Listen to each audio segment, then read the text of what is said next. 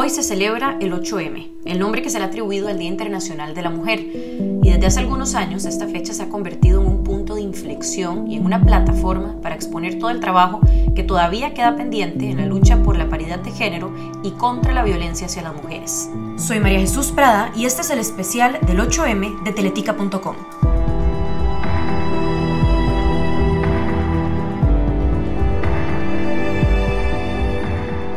Empecemos con un dato curioso. El color insignia de esta lucha es el morado y la razón detrás de esta decisión nos sirve de excusa para recordar el evento que dio inicio a esta celebración. En actualidad existen muchas teorías sobre el origen en sí del color que simboliza el movimiento feminista e incluso de la importancia. Una de las más reconocidas es que el morado, color símbolo de este movimiento, es la mezcla de dos colores, el azul y el rosado que simbolizan la igualdad de género. También uno de los sucesos más emblemáticos que ha marcado la lucha por la igualdad de las mujeres y que pese a su desgracia ha servido como uno de los puntos de inflexión por esta lucha fue el incendio que se registró en la fábrica textil Triangle Shirtwaist en Nueva York el 25 de marzo de 1911, en el cual un total de 140 trabajadores perdieron la vida. Una gran mayoría de estas personas eran mujeres inmigrantes de procedencia judía e italiana. De acuerdo con los datos históricos, estas mujeres confeccionaban dentro de la fábrica camisas color morado para hombres durante sus más de 10 horas diarias de trabajo bajo un salario minúsculo. De acuerdo con algunas versiones de la historia, el humo que desprendía del lugar era de color morado.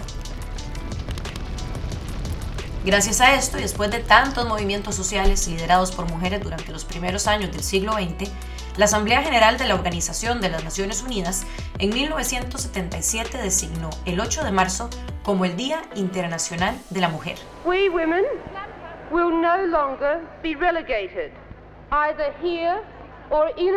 Pero, ¿cómo se traduce este evento histórico a la lucha feminista costarricense?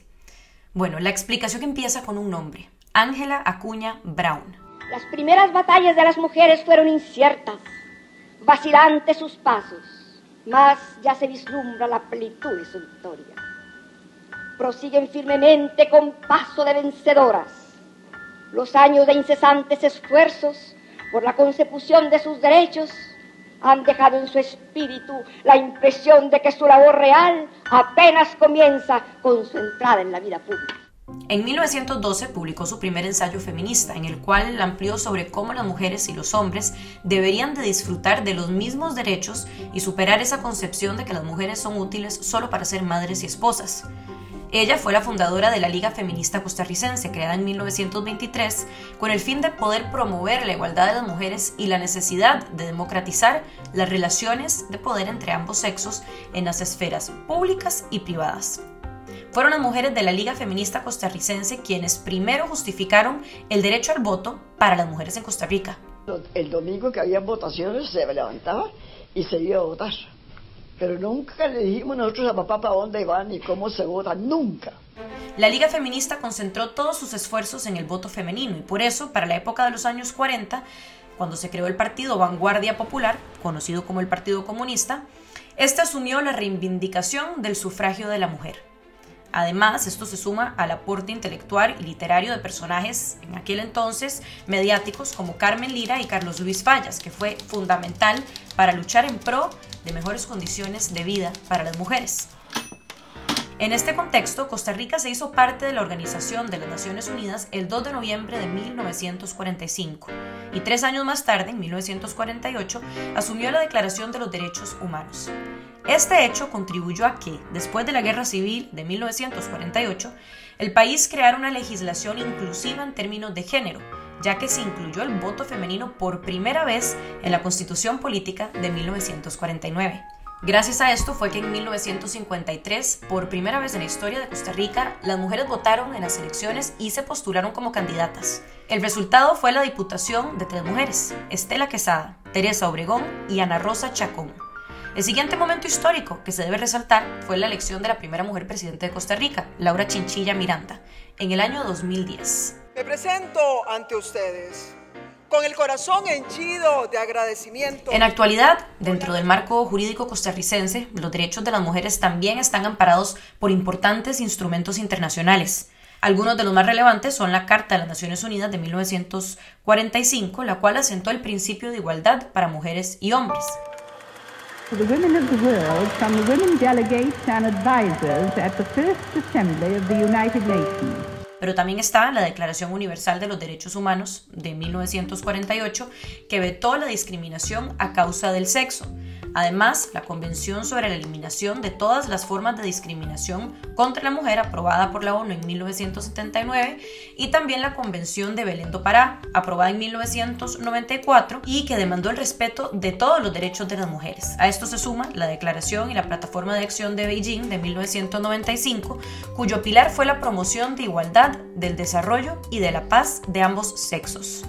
If there is one message that echoes forth from this conference, let it be that human rights are women's rights and women's rights are human rights. Otro elemento que vino a mejorar las condiciones de las mujeres en Costa Rica fue el Código Electoral aprobado en septiembre de 2009 y que estableció la paridad de sexos y el sistema de alternancia en todos los cargos políticos.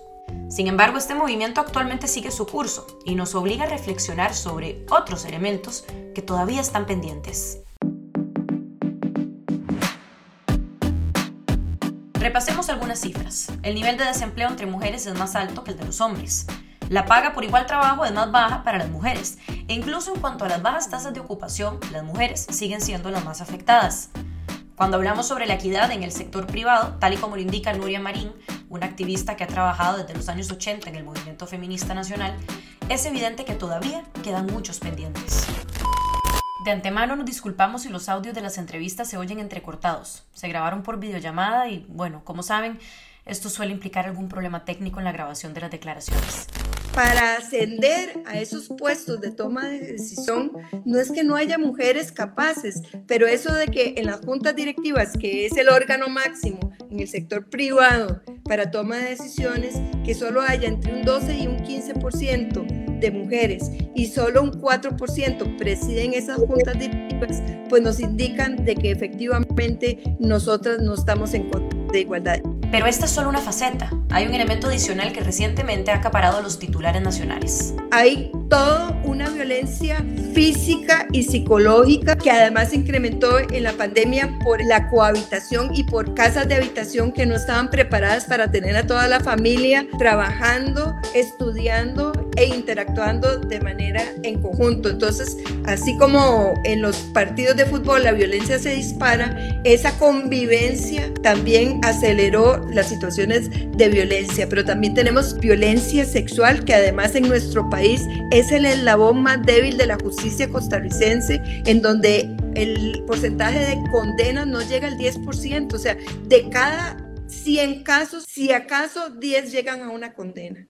Según versiones preliminares, las extranjeras fueron abordadas por un grupo de hombres quienes abrieron. Al menos cuatro sujetos agredieron a la extranjera en una zona boscosa de la playa. La impunidad por los recientes casos de agresión sexual y acoso sexual hacia mujeres. Los casos de estas turistas que han denunciado eh, son la punta del iceberg, por decirlo así. Es decir, Costa Rica es, es un país en el que la violencia sexual es cotidiana. Escuchábamos a Monserrat Zagot, experta en sociología de género y directora del Centro de Investigaciones en Estudios de la Mujer de la UCR. Se refería a la violencia sexual que se vive en el Caribe Sur y que, durante el pasado mes de enero, trascendió en el diálogo nacional después de que dos turistas extranjeras sufrieran agresiones con apenas ocho días de diferencia. Estos hechos golpearon directamente la imagen nacional ante los ojos del mundo, ya que, al tratarse de dos turistas, recibió una gran atención mediática, aunque lo cierto es que, tal y como dice Zagot, las agresiones que sufrieron estas mujeres representan solo la punta del iceberg. Hay mujeres que la sufren de forma cotidiana eh, en las calles, que la sufren de forma cotidiana en sus familias, mujeres que son abusadas por sus novios constantemente, por sus parejas. Es decir, tenemos en, en el país, digamos, una presencia muy extendida, muy cotidiana y muy dramática, diría yo, de la violencia sexual. Esta noticia puso sobre la mesa las obligaciones de las autoridades a cargo de proteger a las mujeres y su desempeño. Incluso llevó a Marcela Guerrero Campos, la presidenta ejecutiva del Instituto Nacional de la Mujer, mejor conocido como el INAMU, a realizar una audiencia sobre este tema en Asamblea Legislativa en febrero.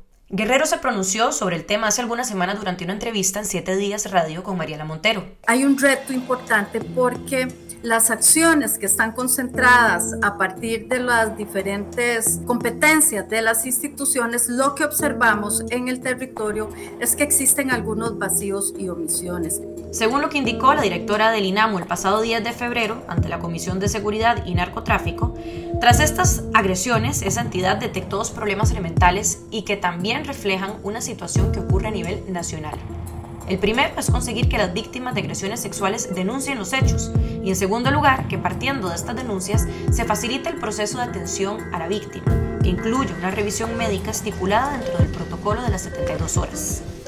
Estamos incluso articulando de forma permanente para que el convenio que existe entre la caja y la Secretaría de Género del Poder Judicial pueda definitivamente ampliarse no solamente a los centros hospitalarios, sino que bajen a lugares como las clínicas, que es el caso que sucedió con la ciudadana danesa, que lamentablemente la intervención ella no procedió a hacer la denuncia y muchas veces esto hace que obviamente que si no tenemos prueba, aunque se atrape al presunto agresor, no pueda ser procesado. Otro obstáculo que debería atenderse en cuanto al proceso de denuncias son las distancias que muchas víctimas se ven obligadas a recorrer para poder completar el protocolo de atención y que incluyen el traslado hasta el centro de salud donde se brinda la atención médica requerida después de una agresión de este tipo para recabar la prueba se necesita médicos que tengan la especialidad, no solo médicos generales, sino médicos que logren hacer una intervención que permita con los debidos protocolos recabar la prueba en el cuerpo de las mujeres. De hecho, en muchos casos, el lugar donde la víctima acude primero para poner la denuncia no suele ser el mismo, donde están las herramientas y el personal capacitado para realizar el protocolo de las 72 horas. Este fue precisamente el caso con la primera agresión sexual que se reportó en el Caribe Sur, cuando la ciudadana danesa acudió a la clínica de Home Creek para denunciar los hechos, pero debido a que ahí no tenían todos los elementos necesarios para poderle aplicar el protocolo de las 72 horas, le indicaron que debía ser trasladada hasta otro punto en Limón para poder continuar con el proceso. Este obstáculo ha mostrado ser un elemento capaz de frenar una posible denuncia. Una cosa que además estamos solicitando a la Asamblea Legislativa la aprobación del 22860 para que la atención de la violencia sea declarado servicio esencial y pueda haber una forma de abordar prioritaria, pero además asignando recursos económicos y recursos obviamente humanos. Si se trabaja para fortalecer este contacto inicial, habrá una mayor probabilidad de recoger los indicios necesarios no solo para poner una denuncia, sino también para combatir la impunidad que suele existir en casos de este tipo. Por otro lado, estas agresiones también volvieron a poner sobre la lupa la responsabilidad compartida no solo del INAMU, sino también de otras instituciones nacionales en pro de los derechos de la mujer prácticamente toda la institucionalidad pública tendría que intervenir. Es decir, las mujeres tenemos seriosísimos problemas, por ejemplo, con el desempleo. El Ministerio de Trabajo tiene que intervenir. Las mujeres tenemos problemas de acceso a recursos económicos en los bancos, es decir, el Ministerio de Economía, el Banco Central, la banca pública y privada tendría que intervenir. Las mujeres tenemos problemas específicos en el área de salud justamente por la capacidad, digamos, reproductiva y las condiciones particulares particulares de las mujeres, entonces el Ministerio de Salud tiene que intervenir. Las niñas son tratadas de forma diferente en los procesos educativos, hay una socialización de género muy perversa en relación con mujeres y con niños, entonces en ese sentido el Ministerio de Educación también tendría que intervenir. Entonces, ¿cuál sería la solución más oportuna? especialmente ahora que estamos a semanas de elegir al próximo mandatario. Mi compañera Estefanía Colombari entrevistó a los candidatos José María Figueres y Rodrigo Chávez para conocer sus propuestas respecto a este tema el pasado 11 de febrero. Antes de adentrarnos en lo que dijeron los candidatos, repasemos algunas cifras de la mano de Estefanía. Hablamos de las oportunidades también que tenemos las mujeres, según datos del año pasado de la encuesta nacional de hogares, la asistencia a una educación superior para las mujeres disminuyó también del 8,1% a un 7,7%. Si nos adentramos en el tema de la violencia, según el último análisis de la Subcomisión Interinstitucional de Prevención del Femicidio, en 2021 ocurrieron 62 muertes violentas de mujeres, de las cuales 13 se consideraron femicidios, 12 como homicidios y 35 17 aún están en clasificación. En el año 2020 hubo 8.941 denuncias ante las distintas fiscalías por concepto de delitos sexuales. Esas son aproximadamente unas 24 denuncias al día. Sobre este tema ampliaron ambos candidatos. Empecemos por escuchar las cifras con las que plantea esta problemática el aspirante para el Partido Progreso Social Democrático, Rodrigo Chávez. La participación en el mercado laboral de las mujeres en este país es absolutamente inaceptable. De hecho, entre el quintil, el 20% de las mujeres más pobres del país, resulta que solo un 18% está buscando trabajo o tiene trabajo. Es decir, 82% ni siquiera está buscando trabajo y mucho menos tenerlo. La sociedad costarricense le ha impuesto a las mujeres demandas mayores que a los hombres con respecto al cuidado de los niños y de los adultos mayores. Por estas razones es que el candidato propone que se preparen a más mujeres en sectores económicos con mayor demanda, como la tecnología, los servicios y el bilingüismo. Por otro lado, José María Figueres, candidato del Partido Liberación Nacional, cree que el cambio vendría de la mano de la reactivación económica.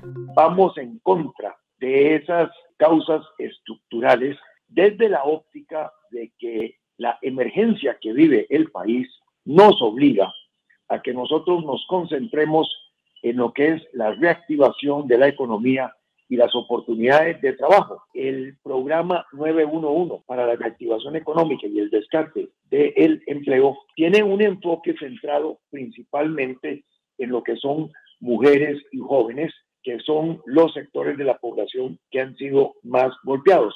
Uno no puede hablar de una reactivación económica plena. No podemos hablar de un crecimiento del 5 y del 6% anual, que es lo que queremos en la próxima década, si un 50% de la población no tiene la oportunidad de participar en igualdad de condiciones. Algo que parece preocupar a Rodrigo Chávez es el ambiente de crítica que rodea los temas de la mujer, uno que conoce muy de cerca y que no ha dejado de perseguirlo durante su campaña. ¿Por qué? Porque según una publicación del medio estadounidense The Wall Street Journal, seguida por una investigación del periódico nacional La Nación, se dio a conocer que el Tribunal Administrativo del Banco Mundial aparentemente sancionó al candidato por insinuaciones sexuales y por un patrón de comportamiento inapropiado no deseado. Las causas datan entre los años 2008 y 2013, cuando Chávez trabajó para esa organización. La sanción por acoso sexual, por su parte, le fue notificada el 28 de octubre de 2019. Como parte del castigo, el Banco Mundial ordenó trasladar al economista a un puesto de menor rango sin posibilidad de ser ascendido ni de recibir aumentos salariales por un periodo de tres años. Tras ese anuncio, el actual candidato a la presidencia renunció a su cargo de director país en Indonesia y dos días después, el presidente de la República, Carlos Alvarado, lo anunció como jerarca de Hacienda tras la salida de Rocío Aguilar Montoya. En ese puesto duró apenas seis meses, porque renunció en mayo de 2020. No se trata de los hombres o las mujeres costarricenses. No se trata de los viejos o los jóvenes. Se trata de que todos los géneros, géneros, todos los grupos etarios, toda esta sociedad deje de pelear y dejarse de que nos pongan a pelear y que juntos nos veamos a los ojos y digamos, ¿saben qué? Estamos en el mismo barco. En lugar de seguir peleando, como hay grupos que quieren dividirnos a través de todas las dimensiones de género, de edad, de localización geográfica, no nos vamos a dejar dividir. Y yo le voy a encargar a esa mujer que va para el INAMO que en lugar de sembrar discordia, criemos las condiciones para que sea natural que los hombres y las mujeres nos llevemos bien Precisamente sobre el tema del INAMU también se refirió el expresidente y ahora candidato José María Figueres. Con una gestión eficiente de lo que es el INAMU, podemos ampliar las delegaciones de la mujer para que no solamente la tengamos en San José, sino que tengamos uno en la zona del Guanacaste, en el norte-norte del país, en el sur-sur, sobre este tema cabe destacar que, tal y como repasábamos al inicio de este podcast, los vacíos en atención de las mujeres se han presentado en muchos casos como un obstáculo que frena posibles denuncias e investigaciones sobre casos de violencia sexual. Sobre este tema también se refirió Rodrigo Chávez. Los vacíos en Costa Rica no son legales desde mi punto de vista. Se puede mejorar, podemos mejorar las condenas, etcétera, pero los vacíos son de implementación y culturales.